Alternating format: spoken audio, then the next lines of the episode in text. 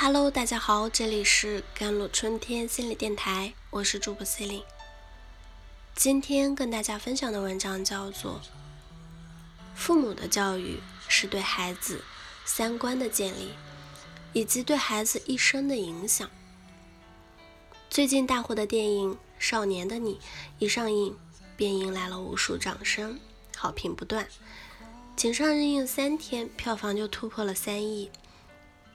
更让我印象深刻的是，影片对细节的把控所呈现出来的真实感，以及剧情的深度给观众带来的沉思。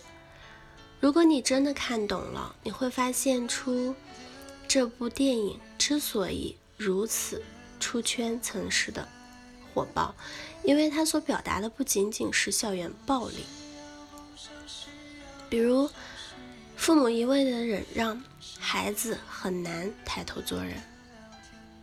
剧中陈念的父母很早就离异了，妈妈为了供陈念读书，经常去外地打工赚钱，留陈念一个人在家。陈念很争气，虽然家境贫寒，学习成绩却一直保持年级前几。本来还有一个月就要顺利毕业的他。却因为同学胡小蝶的自杀案而被卷入了校园暴力。那天，胡小蝶从教学楼纵身跳下后，所有同学像看热闹一样围在胡小蝶的尸体旁。只有陈念脱下自己的衣服，盖住了胡小蝶的身体。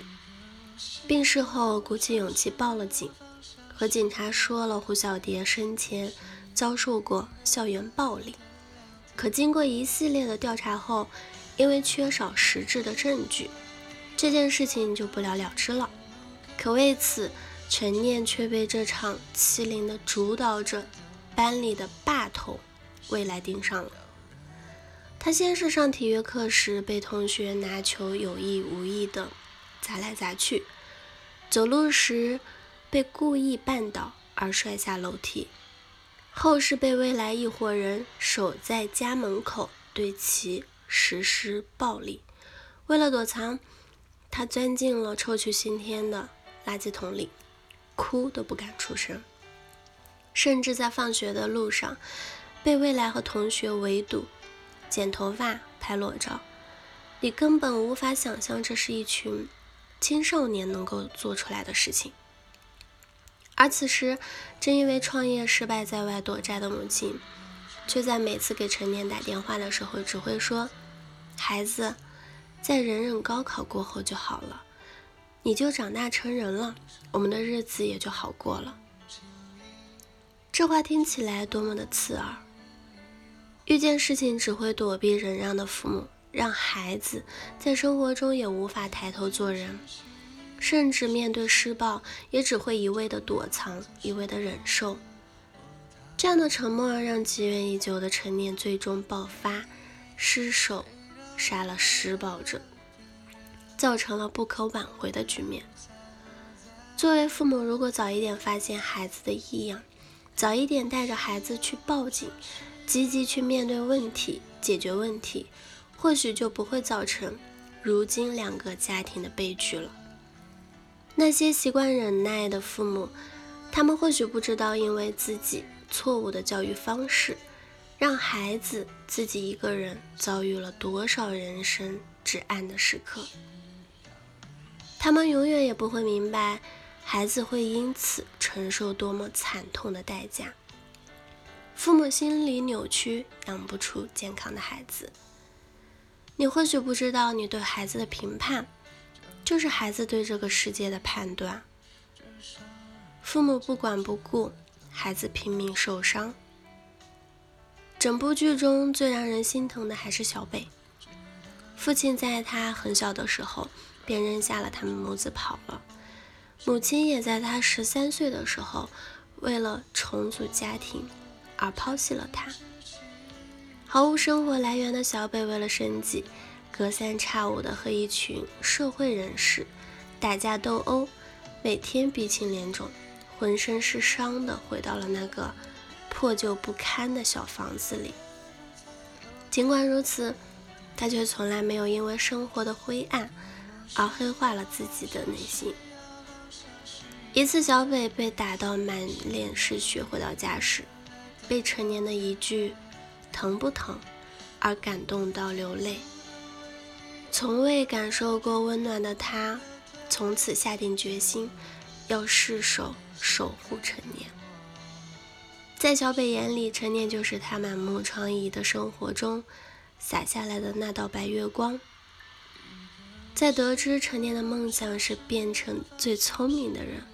保护世界时，他眼神坚定地对陈念说：“你保护世界，我保护你。”父母对孩子缺少的教育和爱，让小北拼了命的坚强。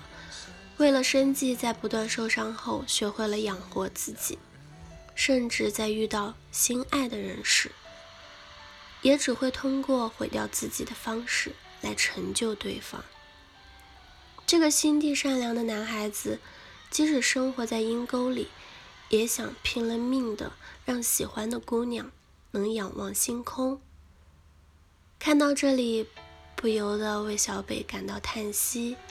这样一位内心柔软的少年，如果有父母的保护，将会过上怎样灿烂的人生？如果屏幕前的你为人父母，那么，请你无论孩子成绩好坏、可爱与否，都能用心的去保护他，不要放弃他。当然，不仅要保护他如何不被别人欺负，更要保护他健康的思想，让他不去欺负别人，也不要在别人被欺负的时候冷漠的对待。这才是防止校园暴力最根本的方法。一位为人父的朋友在下面留言说：“那这部剧适合带孩子去看吗？”我回复他：“适合，不过看完需要你给他一个关于校园暴力的正确认知。所谓对未成年人的保护，不仅是对身体上的保护，更是应该给未成年树立一个温柔纯良的思想建设。”而做这件事情的不应该只是社会和法律，更应该是父母自己。好了，以上就是今天的节目内容了。咨询请加我的手机微信号：幺三八二二七幺八九九五，我是 c e l i n e 我们下期节目再见。